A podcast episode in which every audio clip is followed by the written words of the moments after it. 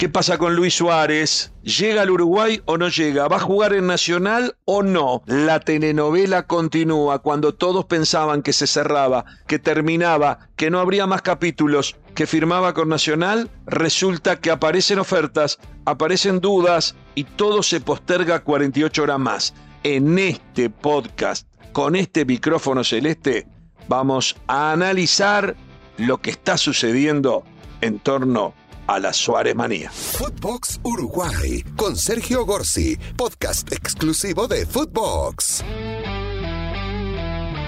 Y la telenovela continúa. Estamos en la parte 2.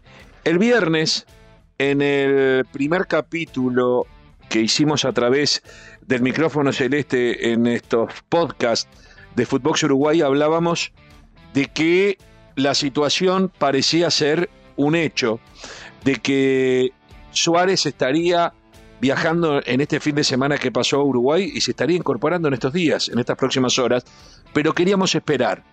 El sí oficialmente no estaba y queríamos esperar y de acuerdo a esa decisión íbamos a hacer nuestro segundo capítulo hoy. El capítulo bien pudo ser el final de la telenovela, Suárez ya está en Uruguay o Suárez está llegando a Uruguay, se integra a los entrenamientos de Nacional y comienza a prepararse para jugar la primera fecha del campeonato clausura el próximo fin de semana. Y si no llega, como no debería llegar físicamente, porque todavía no está preparado, casi que no tuvo pretemporada, no casi, no tuvo pretemporada, entonces pensando en que esté por lo menos capaz a la orden el otro miércoles, el 2 de agosto, en el primer partido de la Sudamericana ante Goianiense, en el Gran Parque Central de local, pero de última, sin duda para la revancha del 9 de agosto en el partido clave que se va a jugar en Brasil. Poco ese podía ser el panorama. ¿Qué pasa? Por un lado Nacional anda bien, por un lado Nacional mantiene la punta en el campeonato uruguayo, Nacional clasifica ahora para la final del campeonato intermedio que se define el miércoles ante Liverpool y Nacional ganó 19 de los últimos 21 puntos que jugó, Nacional eliminó en un global de 4 a 1 a Colón de Santa Fe y está peleando un lugar en las semifinales de la Copa Sudamericana. Las cosas le están saliendo y los dos delanteros, los dos centrodelanteros que tiene Nacional, Nacional tiene tres en realidad, pero los dos, el argentino Gigliotti y también el juvenil Fagundes, están haciendo goles en todos los partidos y además está el Colo Ramírez, que para mi gusto es un muy buen jugador y que un club grande como Nacional debe tener varias opciones para la seguidilla de partidos que le vienen ahora. Nacional en los próximos 20 días va a jugar como 8 partidos entre torneo local y torneo internacional y ni hablemos que si sigue de largo le puede llegar a tocar, por ejemplo, San Pablo, eh, en, finales eh, del mes de agosto. O sea que se viene una actividad muy intensa. Un refuerzo como Suárez, por supuesto que es importante para cualquiera en el continente sudamericano. ¿Y por qué digo en el continente sudamericano? Porque Suárez no está en los planes ni del Bayern Múnich, ni de la Juventus, ni de Real Madrid, ni de Barcelona. Eh, Suárez está para jugar en un equipo de mitad de tabla, hacia abajo si se quiere, del fútbol europeo o en algún grande de Sudamérica, en Brasil, en Argentina, como se había hablado de River, y también a esta altura, si su verdadera intención es llegar con fútbol, que no tiene, porque desde el primero de enero hasta ahora jugó muy poquitos partidos, muy pocos minutos en el Atlético Madrid de Simeone, que lo había prácticamente eh, condenado al, al banco suplente cada vez con menos minutos y a veces ni siquiera entrando ha jugado muy poco, no estuvo en la triple fecha de la selección uruguaya, la triple fecha FIFA, porque se hizo una operación, una limpieza de rodilla, bueno, se está acomodando de lesiones que lo tienen a matraer. Bueno, a esta altura, insisto, no creo que tenga una mejor opción deportiva que venir al Río la Plata, si no es River entonces a Nacional, y a Nacional cumplirle el sueño a esa cantidad de hinchas que están eh, delirando absolutamente con una campaña muy fuerte en redes sociales y de todo tipo de demostración de amor, pensando que puede venir al club en el cual él comenzó su carrera, con todo lo que eh, eso implica en cuanto a romanticismo. Pero en las últimas horas parece haberse dado vuelta ese 90% a favor. Yo no digo dado vuelta del todo, pero da la sensación de que bajó a un 50 y 50 de vuelta. Eh, es, es raro lo que está sucediendo. A mí lo que me queda claro es que Suárez puede venir a Nacional, pero que no se muere de ganas de venir. Eso es lo que hay que tener en claro para sincerarnos. A mí me queda que puede venir y también puede no venir. Ahora se está filtrando la información. Él ha tenido diálogo en privado, no en entrevistas públicas, con colegas que le han, a los cuales le ha manifestado que el sábado surgió una oferta muy importante económica a la cual difícilmente se pueda negar. A mí me da la sensación de que se está preparando el ambiente para, para anunciar que finalmente no viene. No sé.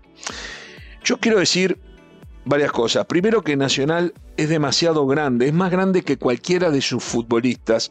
Y miren que Nacional ha tenido futbolistas que han sido los mejores del mundo, como Héctor Escarone en el siglo pasado, y como los grandes campeones de América y del mundo, y muchas glorias más que ha tenido. Nacional es impresionante. Los futbolistas que ha tenido a lo largo de su historia, que han logrado títulos inigualables en el mundo, y la grandeza de la institución lo hace aún más grande que esos futbolistas. ¿Qué pasa? ¿Cuál es la diferencia? ¿Cuál es la diferencia entre Luis Suárez y el Hugo de León? El Hugo de León que ganó dos, dos títulos de América y del mundo con Nacional.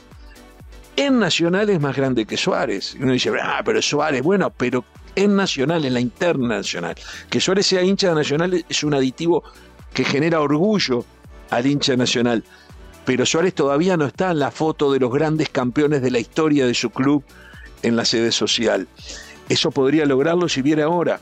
Por eso el hincha sueña, porque esta frutilla sobre la torta de un nacional que anda bien en el campeonato local y la Copa Sudamericana le podría llegar a dar alguno de esos dos títulos. Por supuesto que Nacional es tan grande que cuando piensa en la foto, no piensa en la foto de un campeonato uruguayo.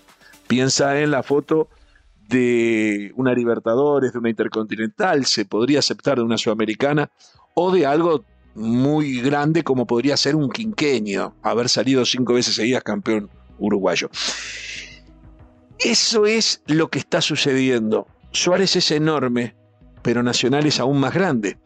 Suárez ha tenido una trayectoria tremenda, es una marca registrada. El mundo hoy conoce a Suárez y no a Nacional. Y este es lo que, esto es lo que nos duele a los uruguayos. Nacional, como Peñarol en el siglo XX, eran marcas registradas. Nacional y Peñarol en el siglo XX en el mundo eran más conocidos que sus futbolistas individualmente. Hoy Suárez es mucho más conocido, mucho más importante para el mundo que Nacional. Y así como digo que Nacional es más grande que Suárez, institucionalmente y para sus hinchas, que es lo que importa, y para el Uruguay, que es lo que importa, para el mundo, para el planeta, para el marketing, para todo lo que se mueve alrededor, Suárez es más importante que Nacional. Este podcast, si yo voy a hablar solamente de Nacional, va a ser escuchado por muchísimos hinchas de Nacional seguramente. Pero si yo voy a hablar de Suárez, se transforma en un podcast que trasciende fronteras y que penetra en el mundo entero. Antes, en el siglo XX, lo he dicho hasta el cansancio nacional y también Peñarol, penetraban por sí solo porque eran los que jugaban las finales desde el mundo contra Real Madrid, contra el que viniese. Allí estaban los equipos uruguayos. Lo he dicho hasta el cansancio. Pasó el siglo XX y los únicos tricampeones mundiales eran Peñarol Nacional y el Milan. O sea, nombrar a Nacional, si hubiese existido el podcast en el siglo XX, hubiese bastado. Hoy el podcast puede ser escuchado, puede tener interés en el mundo si estamos hablando de la situación de Luis Suárez. Y es una situación delicada. Me encuentro en ese en el medio de que Suárez es más importante que Nacional en el mundo hoy, en el mundo mediático de hoy, pero Nacional es más importante que cualquier futbolista y hay un momento en que se, se puede plantar y decir, bueno, ¿qué hacemos? No esperamos más. Suárez hay una fecha de vencimiento ahora, que es el miércoles.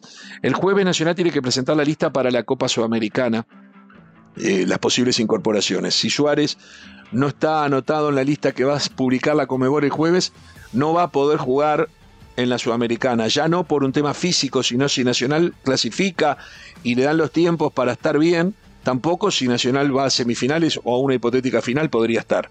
Los posibles rivales son, por ejemplo, San Pablo y el Inter de Porto Alegre. ¿Eso quiere decir que quedan cerradas las puertas? No. Para Nacional no, porque si pasa esa fecha, Suárez puede venir y jugar el campeonato uruguayo, un campeonato uruguayo en el cual Nacional hoy por hoy es, diríamos, el gran favorito. Pero que también termina junto con la Copa Sudamericana y la Libertadores allí por finales del mes de octubre, principios del mes de noviembre, previo a la Copa del Mundo. Suárez ha dicho hasta el cansancio que su objetivo es agarrar fútbol de aquí a la Copa del Mundo. Suárez pretende, va a estar en el Mundial, va a estar en el plantel, pero pretende estar en la cancha el 24 de noviembre ante Corea del Sur. Para eso necesita jugar. En lo que va del año casi que no ha jugado. En lo que va del año tiene muy pocos minutos. En todo el año y el Mundial comienza el 24 de noviembre. O sea, camino a fin de año. Suárez precisa jugar 10, 12 partidos de aquí hasta el 24 de noviembre. El Nacional es una muy buena opción. También lo verán River, de Argentina, y algún otro equipo sudamericano. En Europa puede tener el problema, puede tener el problema de que si está en un equipo muy competitivo con directores técnicos europeos que toman decisiones con menos corazón que las que podría tomar de repente un técnico uruguayo que está pensando que tiene a Suárez en el equipo. Bueno, por ahí, si las cosas no se dan de entrada, Suárez puede tener un muy buen contrato, pero una mala posibilidad de ganar los minutos que él cree precisa para la Copa del Mundo. Es cierto que después de una operación muy importante, en 20 días apareció jugando contra Inglaterra y haciéndole dos goles en el Mundial de Brasil, en algo que se catalogó como milagroso y que mucho tenía que ver con el trabajo del kinesiólogo Walter Ferreira de la selección uruguaya y también con la edad de Suárez. Eso fue hace ocho años. No es lo mismo jugar con 27 años o 26 que jugar con 35. No es lo mismo.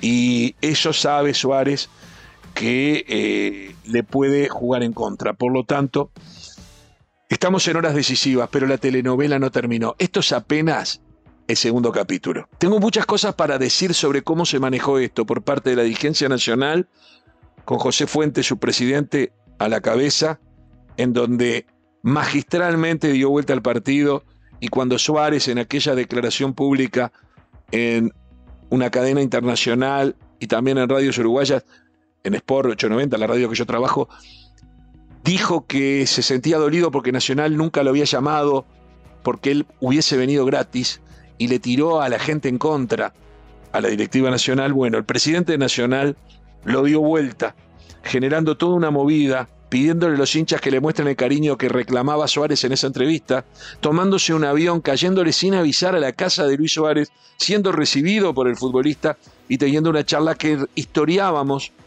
en el podcast anterior. La pelota, vaya si eso es importante para un futbolista, está en la cancha de Suárez. Nadie puede obligar a Luis Suárez a hacer lo que no quiere. Nadie. Nadie tiene derecho a ser generoso con la vida y el bolsillo ajeno. Pero todo esto ha generado realmente conmoción y a mí lo que me preocupa es que si después no se da como los que dicen amarlos quieren, ese amor se transforma en un odio exacerbado. Es muy difícil poner paños tibios a una situación, y mucho menos cuando se trata de Luis Suárez. Parece ser que su vida dentro del fútbol ha estado marcada siempre por este furor de despertar pasiones, por esta Suárez manía que nos tiene envuelto a todos. Este es el capítulo 2 de esta telenovela. Seguramente en las próximas horas tendremos más novedades y en el momento que esto finalice haremos el próximo capítulo. Cerramos el micrófono celeste del día de hoy en Footbox Uruguay. Esto fue Footbox Uruguay con Sergio Gorsi, podcast exclusivo de Footbox.